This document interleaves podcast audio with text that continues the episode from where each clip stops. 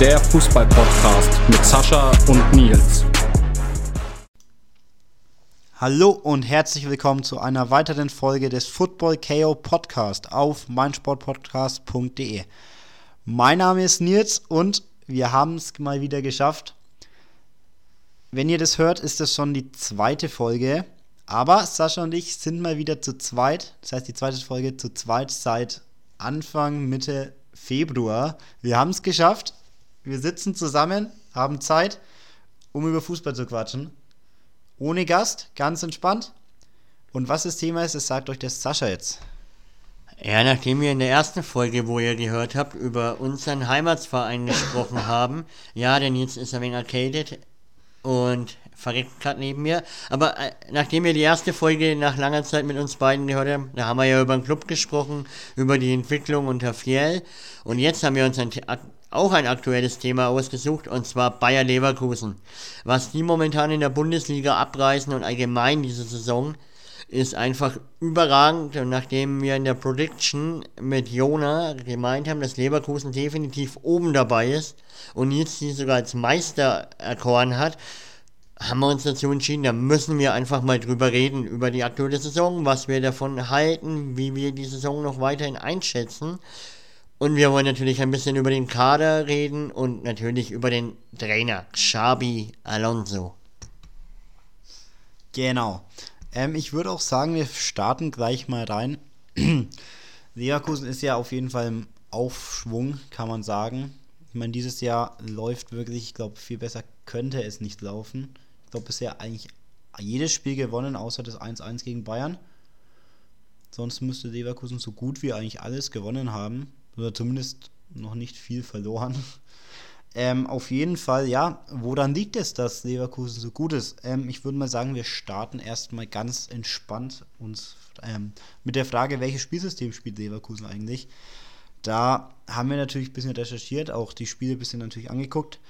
Und Leverkusen spielt tatsächlich als ja, in einem ganz, in einem eher außergewöhnlichen System, würde ich sagen, in einem 3-4-2-1 spielen die nämlich.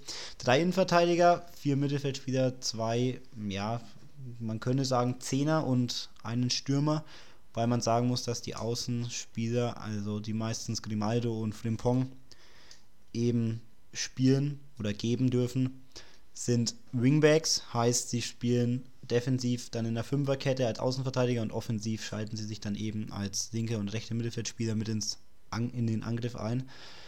Ähm, auf der 6 mit Shaka, der von Arsenal kam, und meistens Palacios auch einen Abräumer in Chaka, der eigentlich so gut wie alles weghaut, was da irgendwie durchkommt. Palacios ist auch nicht ganz so zart beseitigt, also der teilt er auch manchmal aus.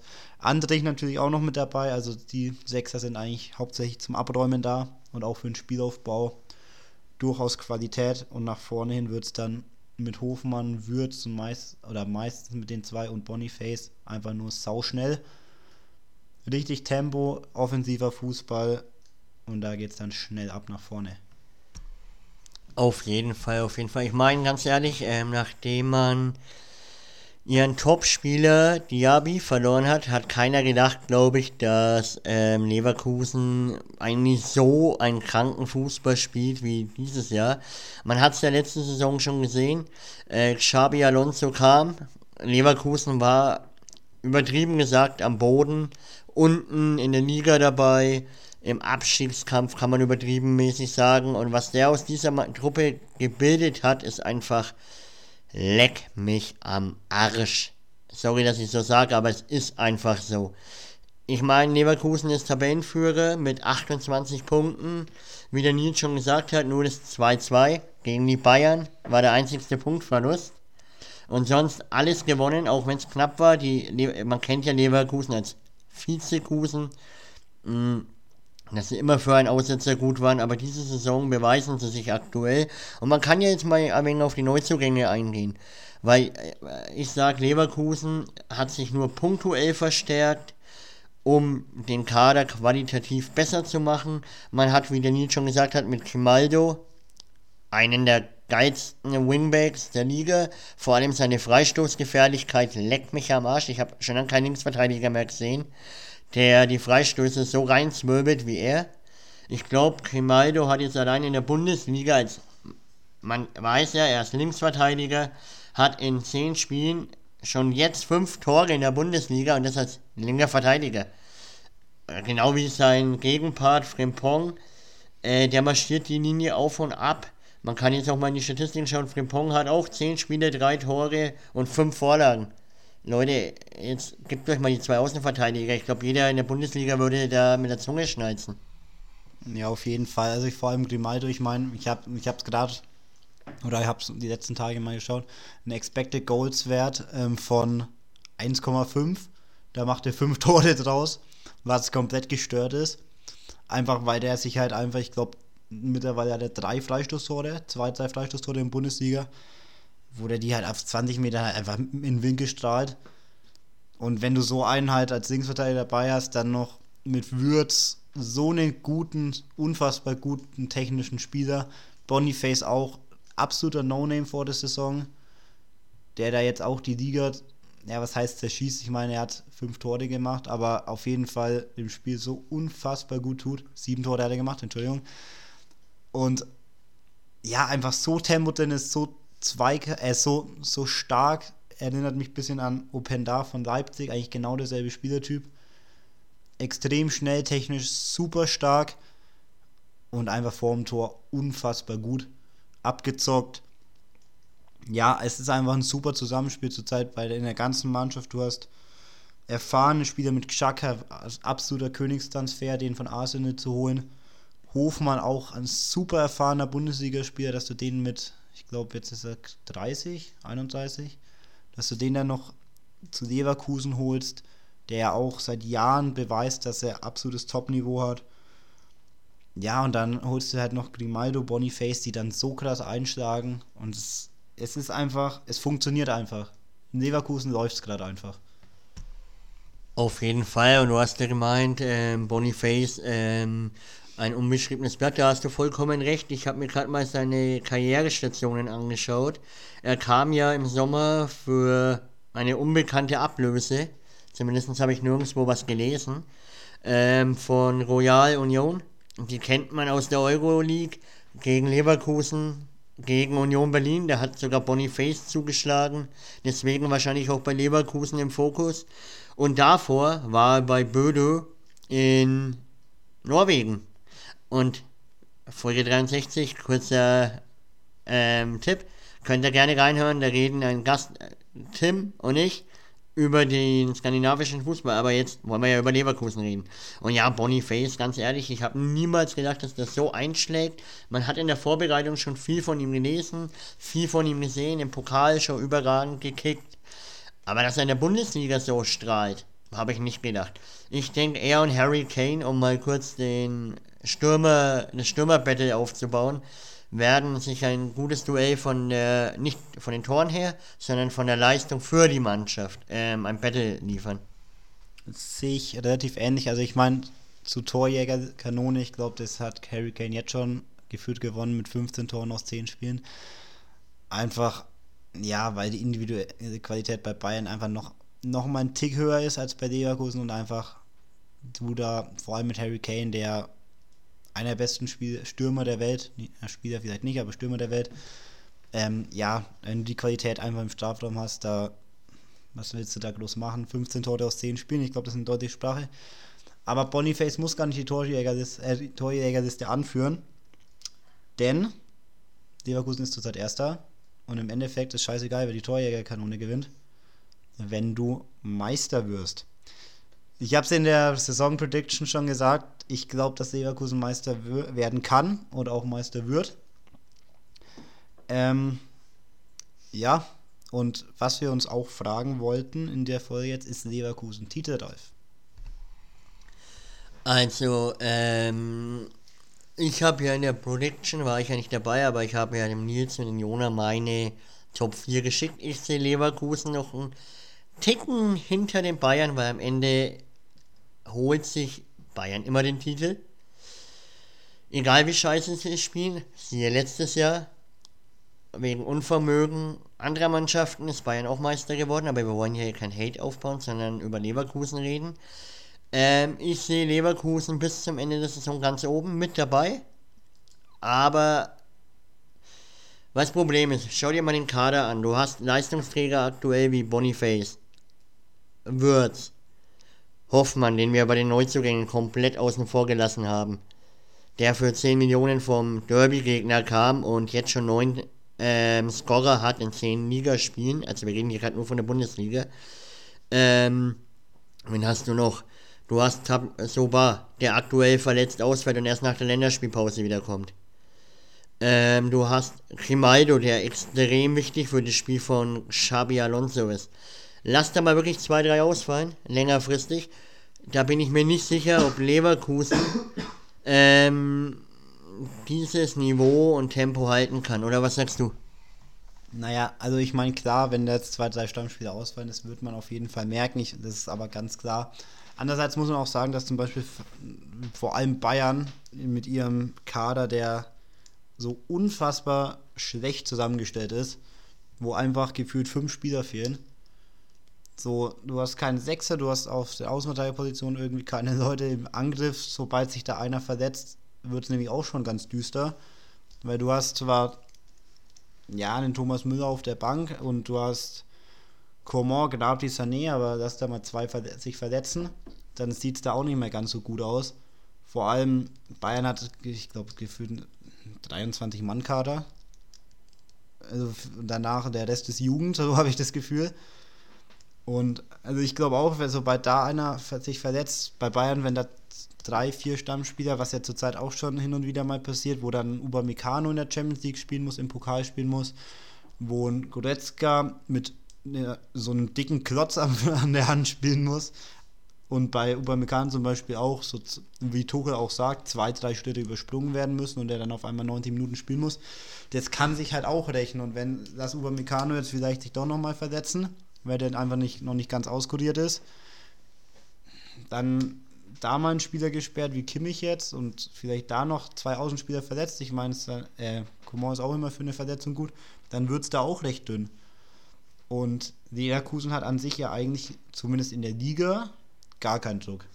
Weil wenn die Zweiter werden, dann werden die ja Zweiter. Der Druck ist eher bei Bayern. Und der Kader von Bayern gibt es, zumindest Stand jetzt, das kann sich im Winter natürlich auch ändern, aber gibt es das aktuell, finde ich, nicht her, eine ganze Saison, vor allem in der Champions League, dann auch noch mitzuhalten. Ich gebe dir natürlich vollkommen recht. Ähm, das ist natürlich, wie ihr auch schon beide in der Prediction gesagt habt, dass der Kader der Bayern schlechter ist, äh, schlecht zusammengestellt ist. Von der Qualität her ist es natürlich was anderes. Aber ähm, trotzdem sehe ich sie am Ende der Saison, warum auch immer, also meiner Meinung nach weiter vorne als Leverkusen. Aber wir wollen ja auch über allgemeine Titelchancen von Leverkusen reden. Und Leverkusen ist ja noch in den anderen beiden Wettbewerben vertreten, wie zum Beispiel der Euroleague, da können wir gleich drüber quatschen, und dem DFB-Pokal. Und da ist ja die Chance, richtig gut, nachdem zum Beispiel die Bayern noch ausgeschieden sind, ähm, der BVB sich gegen Hoffenheim extrem schwer getan hat, der Titelverteidiger aus Leipzig draußen ist. Das sehe ich bei Leverkusen ganz ehrlich. Wenn die die Leistung der letzten zehn Spieltage in der Bundesliga ähm, so auch im Pokal weiterführen, sehe ich Leverkusen im Finale im Mai. Ja, also im Pokal, da ist ja, wie man so schön sagt, eigentlich immer alles möglich. Und klar, Leverkusen, oder was heißt, es ist, ich glaube, das sind die wenigsten Bundesligisten seit, was weiß ich, wie vielen Jahren jetzt im Achtelfinale sind nur noch sechs Stück übrig, wenn mich nicht alles täuscht, genau. Ähm, allerdings spielt, ähm, ich glaube, Gladbach spielt noch, ähm, ah ja, genau, jetzt haben wir es offen. Gladbach spielt gegen Wolfsburg, das heißt, da wird einer, ein Bundesligist rausfliegen, genauso wie bei Stuttgart gegen Dortmund. Einer wird, also das heißt, da werden zwei Bundesligisten wieder rausfliegen. Und der Rest ist zweite Liga und Saarbrücken. Die Bayern ähm, Bezwinger, ja. Und Hom Homburg natürlich, obwohl Homburg, lasse ich jetzt mal außen vor, ich glaube jetzt nicht, dass die den DFB-Pokal holen. Aber so an sich ist ja alles möglich. Leverkusen hat aber, wenn sie jetzt gegen Paderborn gewinnen, ja, ich meine, Dortmund können die in dem Spiel auf jeden Fall schlagen, Stuttgart auch. Eigentlich, die können jeden in einem Spiel schlagen. Deswegen, ja, die Chancen für den DFB-Pokal für Leverkusen sind auf jeden Fall da. Und ich glaube, viel besser als dieses Jahr, wo jetzt Leipzig, Leipzig draußen ist, wo Bayern draußen ist, wo Dortmund rausfliegen kann gegen ein Super Stuttgart, auch gegen ein Überraschungsteam. Ich glaube, viel schlechter kann dann die Konkurrenz im DFB-Pokal nicht mehr werden in einer Saison. Ne, auf jeden Fall, auf jeden Fall. Also ich sage, die größten Chancen für Leverkusen dieses Jahr den Titel zu holen, gehen über den DFB-Pokal. Ähm, da sind sie richtig gut vertreten. Okay, man hat gegen einen Drittligisten nur 2 zu 5 gewonnen, aber das Ergebnis ist höher, als es am Ende, glaube ich, war, was man so gelesen hat. Aber im Pokal rotieren die Trainer ja gerne auch einmal, um die Stammspieler ein wenig zu schonen, aber ich glaube sogar gegen Sandhausen ist Leverkusen mit einer relativ guten Elf aufgetreten. Lass uns mal schauen. Ja, also da waren einige Stammspieler mit am Start. Aber trotzdem am Ende souverän über die Zeit gebracht. Und ich sage deswegen, über den Pokal sehe ich Leverkusen äh, mal wieder, um einen Titel mitzuspielen. Aber sie sind ja nicht nur im DFB-Pokal noch im Achtelfinale vertreten, sondern auch in Europa. Und da nie vergessen der vierte Spieltag. Also wir nehmen am Tag nach dem vierten Spieltag auf in der Euroleague.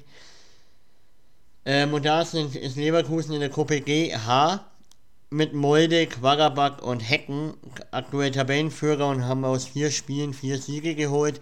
Da könnte es auch bis ins Achtelfinale, wenn jetzt sogar Halbfinale gehen. Oder Achtelfinale ist ja jetzt schon fix.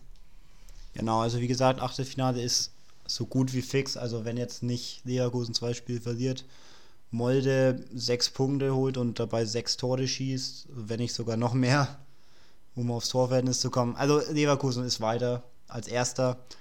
Ähm, was natürlich auch wichtig ist, dass du nicht als Zweiter weiterkommst, weil im Achtelfinale schon sonst gleich, ja, Liverpool warten könnte, die wahrscheinlich ihre Club als Erster abschließen werden. Oder auch andere Gegner. Also das ist äh, okay. Das war leider falsch und mir ist gerade eingefallen, dass ja diese, also der zweitplatzierte Spieler die Qualifikationsrunde dann gegen den Absteiger aus der Champions League.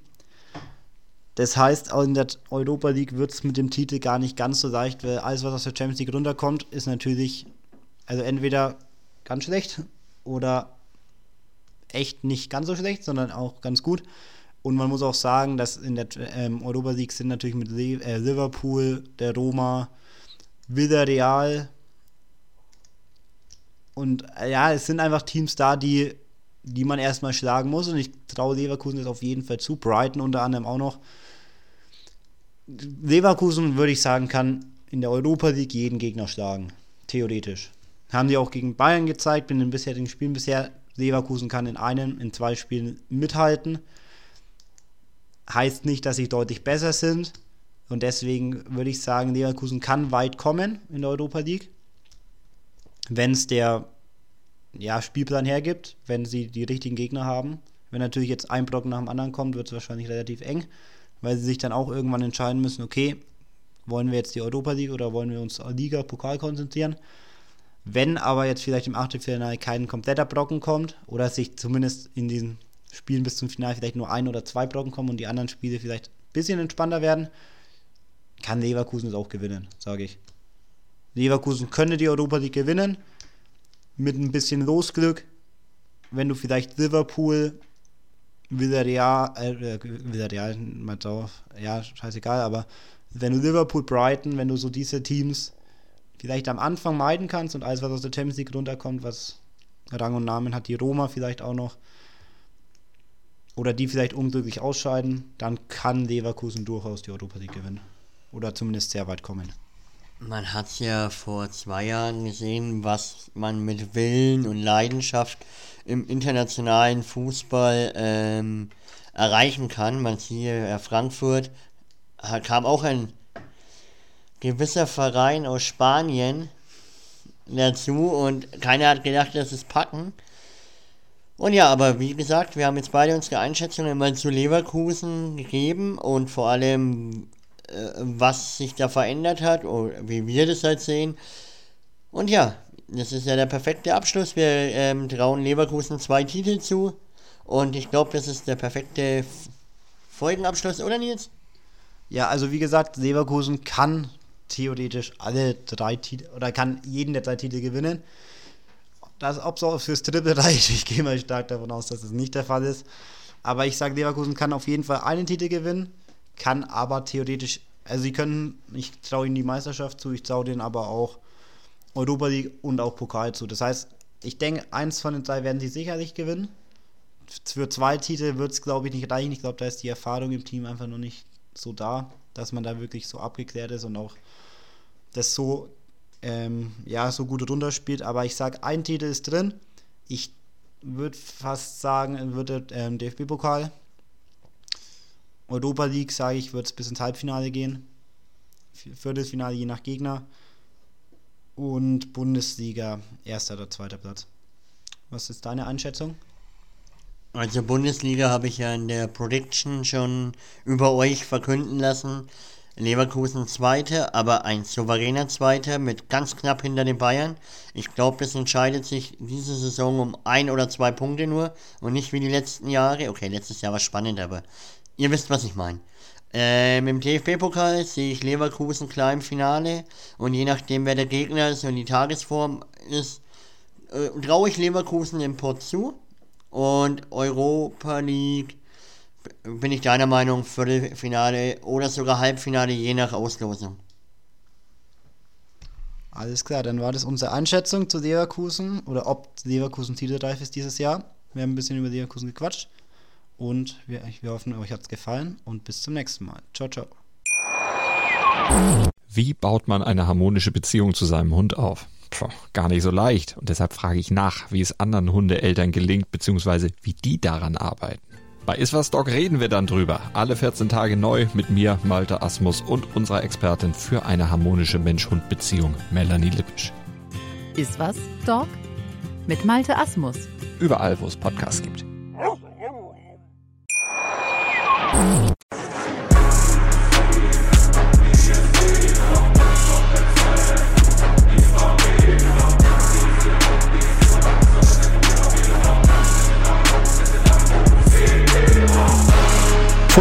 KO, der Fußball-Podcast mit Sascha und Nils.